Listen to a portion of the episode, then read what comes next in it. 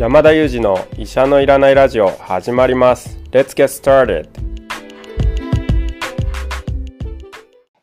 この番組はニューヨーク在住の医師山田裕二先生に健康にまつわる情報を質問し医者のいらない状態を医者と一緒に実現しようという矛盾した番組です。進行役は新里ゆり子が務めます。聞きたいテーマや質問はウェブマガジンミモレでの山田裕二先生の連載コーナーへお寄せください。感想はハッシュタグ医者のいらないラジオでツイッターでつぶやいていただければと思います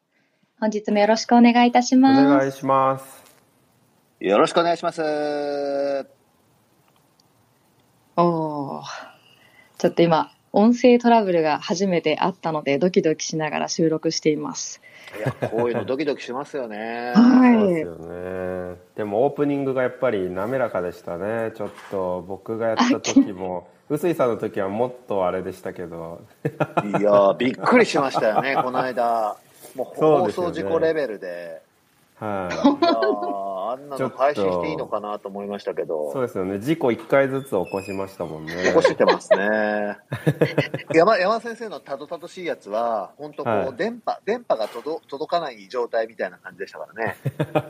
そうですねもうちょっと電波が届かなかったっていう設定にしようかなって思ったぐらいですねねえ、でも、それでも、なんか、普通に普段と同じように聞いていただいているようで安心しました。はいそうなんですよ。あの、コメントも9件ぐらい来てましたよ。ねえ。おはい山田先生そあ、そうですよ。最近、最近一番よく聞かれてるのなんだか知ってますか？最近最近よく聞かれたやつ。いやーもうわかんないですね最近ってここ1ヶ月とかこの1まあ、10月に入ってからですね。10月に入ってからはい。いやーわかんないですねなんかいや、これね、聞いたらちょっとショックを受けるかもしれません、山田先生。あ本当ですか？はい。なんだろう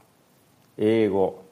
なんと、違うんです。英語も素晴らしいんですけど、なんと、医師が語るニューヨークの不動産事情。持ち家が賃貸か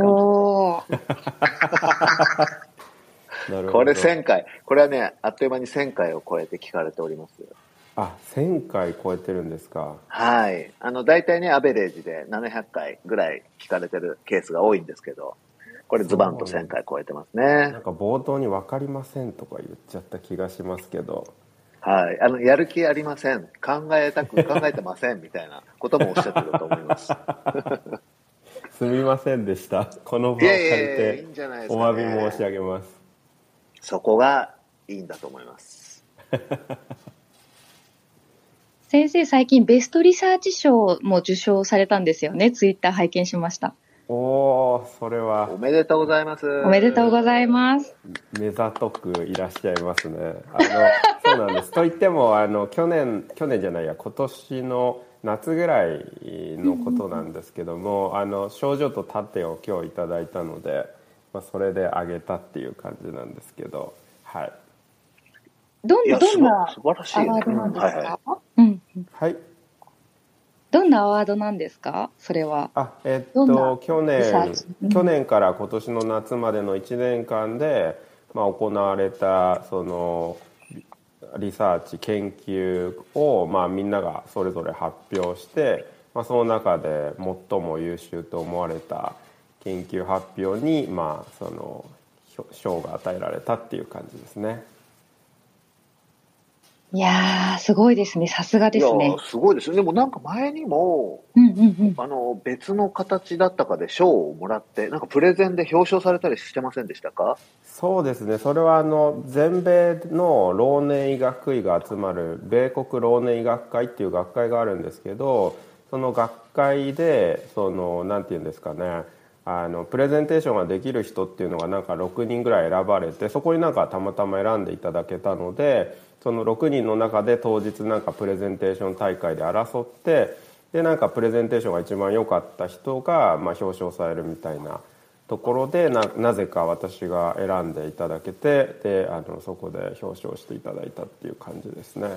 え、すごいですね。ちなみにあの、6人その登壇、登場して、はい、他の5人の国籍はどの辺の人なんですか？ああもう全員あのアメリカ人で、まあ、しかも6人中3人ぐらいがプロフェッサー教授の方でちょっとなんか私みたいなペー。ペーがそこに混じっていいのかなっていう感じだったんですけどあの、まあ、運よくいただきましたいや、すごいですね。いやだって、つまり、米国に住んでる人たちだから、そ、そもそもの、別にこう、日本の人たちが、英語でプレゼン大会をして、その優勝者を決めようって話じゃなくて、英語できるできないって前提で、のプレゼンテーションですもんね。ああそうですねもちろんあのアメリカの学会のあのな中なのでまあそうですねで、かつ、その内容と、そのプレゼンのやり方と、きっと両方が評価されたってことなんですよね。そうですね。はい。まああの内容なんですかね。ちょっとどういう形で評価されたのか私も全然わかんないんですけどあのそんな感じだと思います。いや、新田さん、今日のテーマを聞くのにはぴったりじゃないですか。本当ですよ。本日のテーマ、なんと、プレゼン上手というテーマで、あの、ご自身がプレゼンをするときに心がけていることだったりとか、あの、先輩や上司に教わった極意などなどのお話を伺おうとしていたところだったので、これはまさに山田先生に伺うしかないですね、臼井さん。いや、これぴったりですよ。しかも英語のプレゼンですからね。すごいですよね。母国語、英語の方をこう、破って、破ってというか、優勝、優勝されてしまうっていうのが、ど、どんな極意で優勝されたんでしょうね？え、気にな、気になります。いやいや、山田先生、極意をじゃあお願いします。はい、はい。いやいや極意って別に極意という極意はないんじゃないかなとも思うんですけれどもまあやっぱりその私が外国人としてそのアメリカの人たちの中に入ってそしてこう対等以上にあの戦わなければいけないのでやっぱりそのその人たちよりもちょっとより多く努力をして参加しようとは思いますよね。だからまあその日本で戦っている時よりもやっぱりその,、えっと、その事前の準備といいますかそういったところっていうのは、まあ、よりたっぷりやっているかと思うんですけれども、まあ、特にですねその、まあ、いくつか心がけていることはありましてまず一つは、まあ、とにかくそのプレゼンテーションを話す練習ですよね。とにかく練習練習練習で日本だったら多分そんなに練習せずに、まあ、作ったものを順次話していくっていうようなスタイルでやっていたと思うんですけどももうこちらアメリカに来てからは、まあ、慣れてからもなんですけれどももう初め読み原稿みたいなのをバッチリ作ってでそれをまた自分の上司にも確認してもらったりしながらそのそれも構成してでその読み原稿をもう丸暗記するっていうぐらい何度も何度も読んでもう丸暗記してまるでそその場で自然に話してるかのように見せるっていう感じで、まあ、演じてるんですよね。本当はそんなにナチュラルにあの喋れてないというか読み原稿を丸暗記してるだけなんですけど丸暗記した読み原稿をただ読むじゃなくてこう強弱をつけてその中にこうなんていうんですかジェスチャーとかを交えられる余裕が出るぐらいその本気で丸暗記してあの行くと。でその丸暗記する原稿もですねナチュラルになるように例えばあのプレゼンテーションのスライドには全くそういう接続詞が入ってないんですけどそこであえて読み原稿の方にはなんか逆説で強調したいところであの書いてないのに「however」みたいな感じでこうあのこうしかしながらみたいな感じでちょっと聴衆をあのこう引きつけるようなその接続詞であったり副詞であったりあのそういうものをですねあのあえてスライドには入れてないんですけどあのその読む時には使ってその調子をここでここをちょ特に聞いてくださいみたいなところをですねあのポーズを置いたりそういった接続詞なんかを使ってですねあの聴衆の関心を引くっていうような、まあ、そういうようなことをですね意識してとにかくまずえー、練習をとにかくするっていうのが一つですね。これも一つ目の私の極意っていうか、まあ、当たり前のような気もしますけどあのそんな風にしてます。あでもということはやっぱり早めに内容を決めて、話す内容は早めに決めて、プレゼンの練習をたくさんしたってことなんですか？そうですね。多分ですねそのいわゆるネイティブのアメリカ人はそんなになんかこう練習してこない方も多いんじゃないかなと思います私自身も日本で研究発表してる時にそんなにあのたくさん練習したっていうことはなかったんですけれどもあのこちらに来てからはもうとにかく読む練習っていうのも結構してますかね。そうですよね。意外とやっぱり日本だと練習とかをしっかりやらないケースもありますよね。そうですね。多分この練習が多分命というか一番なんだろうと思うんですよね。このプレゼンにおいてはなんかそのプレゼンやっぱり上手い人ってなんかこうスラスラ言葉が出てくるんだなと思われるかもしれないんですけど、まあ、必ずしもなんかその現地で英語がスラスラ出てきたっていうわけではなくてやっぱりもう丸暗記してスラスラもうすぐ言葉に出てくるぐらいあの練習したっていう感じですね。そのそのたまたまプレゼン大会で優勝した時っていうのはもうかなり事前までなんかこうあの何度も何度も口から何て言うんですか部屋でもなんかブツブツブツブツずっと喋ってるっていうような感じで練習してましたねなのでもうスライドも見なくてもあのスライドの順番にこういうふうに文字が出てきてみたいなことももう頭に入っている状態であのスライドはもう本当に気にせずクリックして聴衆だけを見ながらとにかく丸暗記してる言葉を喋ってたっていう感じですね。そうなんですね。その練習はちなみにあの誰かに聞いてもらうんですか？自分一人でやるんですか？ああもうえっとですね何回かは上司に聞いてもらいました。であのやっぱりですねこういうところでもうちょっとなんか強調した方がいいとかなんか言う順番変えた方がいいとかそういう作戦はですねあらかじめいただきました。でその上司も結構 helpful でその上司もですねあのアメリカのネイティブなんですけどそのその彼自身もですねそのプレゼンが得意じゃないから結構その練習してから挑むっていうタイプの方なのでちょうどいいというかその方の気持ちで自分が成功した時はこういう風にできた時に成功したっていうようなその自分の中で持っているフィードバックを使って私にこうしあのアドバイスしてくださってるので、まあ、そういう意味でいつもその方にあのお願いしてちょっとチェックしてもらってるっていう感じですね。あそれ素晴らしいですよね。なんかこう、まあ、国民性の問題にしちゃいけないと思うんですけど、割と日本だとこう練習しようよって言ってもすごく照れちゃって練習できないとか、まあ、自分一人でやるからいいよみたいに聞かせないケースもありますね。そうですよね。はい。なのでまあとにかく練習していけばそのまあ当日緊張するとかっていうのはないのであのまあその現場を楽しみながらっていうか聴衆の顔色を見ながら喋れますよね。でやっぱり聴衆の顔色を見るっていうのも、まあ、次もう一つポイント大事だと思っていて聴衆の顔を見ながらスライド見てるとやっぱ分からないんですけど聴衆の顔を見てると聴衆の顔がつまんなそうかとか面白そうかとか分かるのでそれを見ながらこう声色を自分の中で調整できるじゃないですか。あもうちょっと強調して話した方がいいかなとか単調になってるかなっていうのがもうその場でシグナルとして捉えられるのでぱりこう周りを見渡しながら話をするっていうのは、まあ、結構大事なのかなと思っていて、まあ、これが Zoom 時代になって皆さんがこう画面オフにされたりするので非常に難しくなったなと思うんですけれども日本で講演する時もやっぱりあの画面オンにしてくださってる方が何人かいるとすごい助かるなと思うんですけどその方たちの顔色とか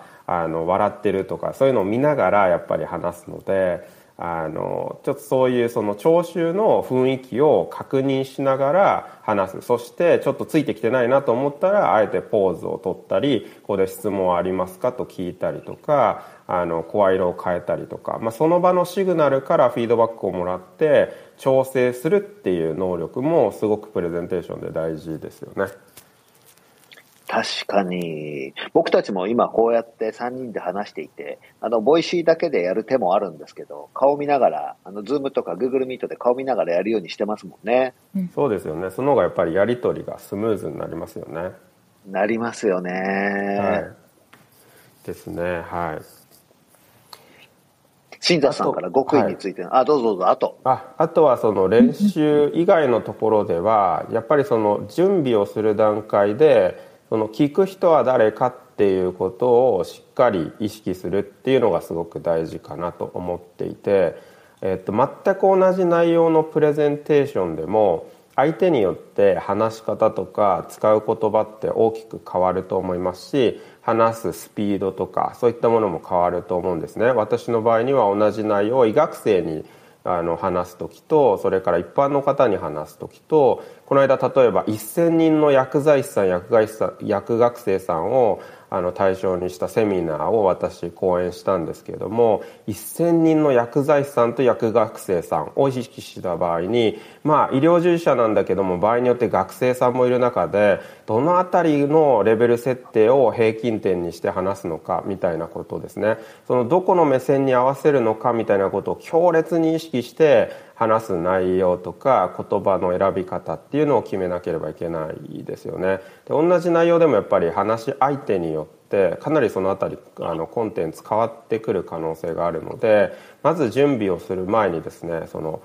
どこでどんな人にどんな時間でその話すのかっていうその 5W1H みたいなことをですねまずしっかりと確認してそれを強烈に意識しながら準備をするっていうまあこと。これは本当に大事だなと思っていて私自身学会のプレゼンテーションだけではなくてやっぱりその講演会に呼んでいただいたりみたいなことも多いですのでそんな中であ今日は例えばあのニュースピックスさんのユーザーの方たちにお話しする。でユーザーの方たちってこんな傾向があって今回の年齢の方でみたいなことがあらかじめ例えば参加者情報とかその主催者側からいただけたりするので、まあ、そういう情報をまずしっかり頭に入れてからあじゃあこういう人に話さなきゃいけないからこう話せばあの面白いかなとか興味を引けるかなっていうのをまあ、最大の想像力を働かせてあの話をするっていうような感じで意識はしてますね。なるほど。すごく3つ分かりやすく説明いただいて、あの、聴衆の私もとっても分かりやすかったです。はい。あの、お便りでも優秀な山田先生が努力を惜しまないんだから、私も努力しようと思いました。なんてコメントもいただきましたが、まさに同じようなことを思いました。いや、でもやっぱり聞きやすい人とか、うん、いい話をしてくれる人って、そういう準備とか努力をしてますよね。うん。そうですね。この3つ。ってことなんでしょうね。先生、事前の準備と聴衆の顔色を見るということと、聞く人は誰かをしっかりと意識するという極意でよろしいですか？そうですね。いやでも逆にまあ私は本当に医療界に結構限定されてるのでなんかこうお二人もですねなんかこう医療以外の場所でプレゼンテーションみたいなことってあると思うんですけど特に例えば臼井さんなんか年間何ですか？1000回会議に参加されてるんでしたっけ？ちょっとわからないですけど。5000回でした。累計5000回でした累計5000回でしたっけ、累計1万回ぐらいやってるかもしれません、ね、1万回の会議をこうサバイブしてきたそのプレゼンテーション能力から抽出されるコツって私が今お話ししたこと以外で何かこうもしあればぜひ教えてくださいいやいやいやいやサバイブっていうかですね、まあサバイブしてるというか、まあ改善されてきてるのは自分ですごく感じます。やっぱり最初の頃に出てた会議と今の会議で、まあ貢献できるものが内容以外で変わってるとあるかもしれないですよね。で、それが何かって、僕の場合はやっぱり相手が知りたいことは何かなっていうのが大きいですかね。うん。ってことはやっぱり相手を意識する。誰がしますね。っていうことですね。そうですね。だから、それは山田先生のコツの中の一つに入ってましたけど、特に、こう、会議みたいに、なんかいつ話してもいい、割とフリーディスカッションみたいな場は、そんなに意識しなくても大丈夫なんですけど、うん、自分がある程度まとまった時間、誰かに対して喋んなきゃいけないときは、そこすごい考えます。多分それがプレゼンテーションが難しいとされるゆえんですよねその相手とか状況設定時間とか場所によって同じ話す内容でも時間短くしなきゃいけないとか使う言葉変えなきゃいけないとかそのやっぱり相手とか状況によって同じものでもこうちょっとこう修正しながら話さなきゃいけないっていう、まあ、そこが多分プレゼンテーション難しさでもあり面白さなんですよね。そうですね。で、やっぱどうしても自分が伝えたいことを言いたくなっちゃうものだし、僕もそうだったんですけど、伝えたいことを話しても、まあ、相手の耳に入っていかないってことを経験して、うんあ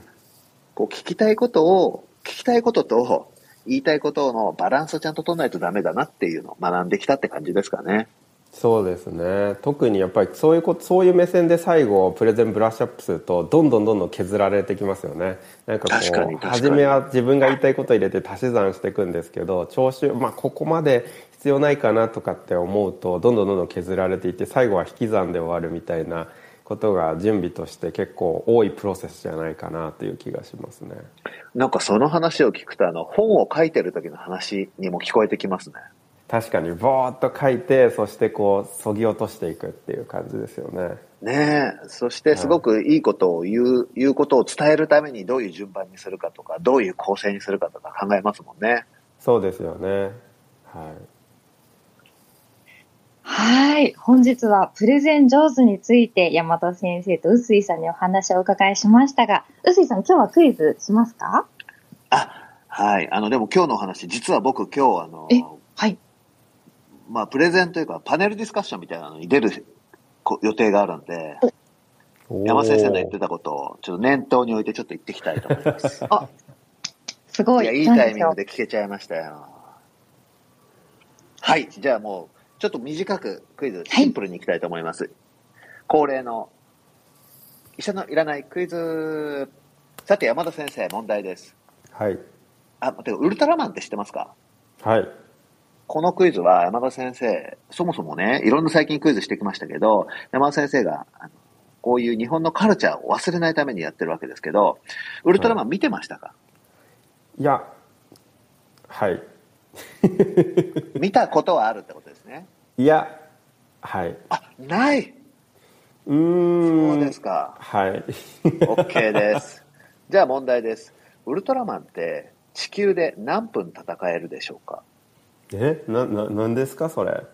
地球で何分あなんかあれなんですね。充電式みたいな感じなんですはい。ね、電池電電気で動いてるわけじゃないんですけど、はい。えっと、ウルトラマンは地球で戦える時間に制限があるんですよ。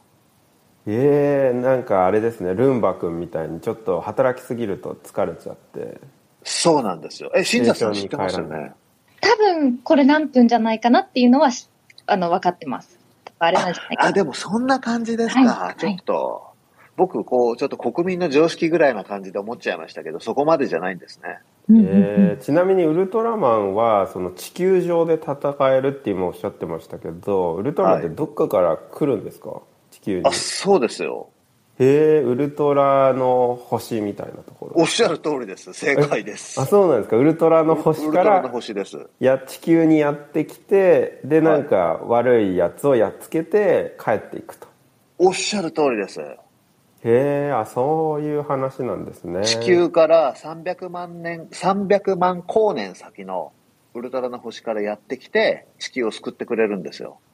300万光年ってむちゃくちゃ遠いですねはい。M87 星雲です。へ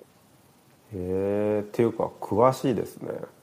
あ、もうこれはあの、僕の、僕らの世代では割と常識的な、はい。これみんな知ってると思います。えーで、えーっと何分地球にとどまれるかそうですね。ででもその300万光年も旅してきてでなんかそんな数分戦って帰っちゃうってその距離の移動もったいなさすぎますよねあ のですね、ちょっとそっからか、そうか、そうか。あの、普段はですね、に地球人の姿になって、日本に、日本じゃないや、まあ日本ですね、地球にいるんですよ。えウルトラの星じゃなくて日本に住んでるんですねそうなんです。あじゃあで、日本に住んでて、へ変身するんですよ。ああ日本、地球が危ないっていう時に変身するんですよ。えー、あ変身するんですね普通の人が、はいそうです。えーじゃあ変身してあの何分とか何十分とか何時間とか戦って、えー人に戻るとその通りです。わかりましたじゃあもうこれは勘でいくしかないですねお願いします。7分ブブー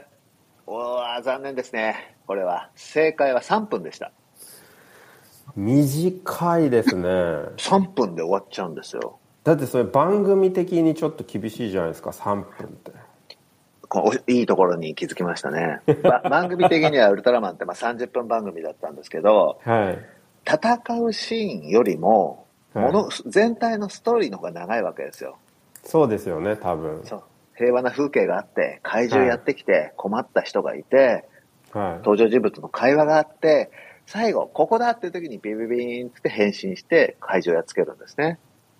ああなるほど。もともと原作した方は、あ、ですんで、もともと原作した方は最初カラータイマーっていうその3分を測るタイマーの設定をしてなくて、はい。これ番組の構成上カラータイマーは後から付けられたと言われてますね。えー、あそれでで3分でいいんです。いやなんかですね僕なんで7分って言ったかっていうと30分番組と勝手に予想してたのは当たってたんですけど30分番組を起承転結に分けて7分ずつぐらい。割り当てると。7時28はい。なんかその点のところで7分必要だなって勝手に思ったんですけど違いましたね。そう、コマーシャルがね、ちょっと長いんで、ね。山田先生の推理さすがです。ちなみにあの、あれ？つい最近こあ、つい最近こ公開された新ウルトラマンっていう映画ではですね、このカラータイマーがなくなって、自由にウルトラマン戦ってました。えー、じゃあもう真になって何でもできるようになったんですねはい。今日もありがとうございました。はい、ありがとうございました。本日はプレゼン上手というトークテーマで山田先生、臼井さんにお話伺いました。えーこの番組気に入っていただけました方は、ぜひぜひチャンネルフォローしていただけますと嬉しいです。臼井さん、山田先生、本日もありがとうございました。ありがとうございましたなんかあれですねいい言葉が新里さんからも最後入るようになったんですねやりましたね。配信でちょっと聞いていたので入れてしまいました。ありがとうございますというわけで今日はいつもの3人でお送りしました Thank you for listening and see you next time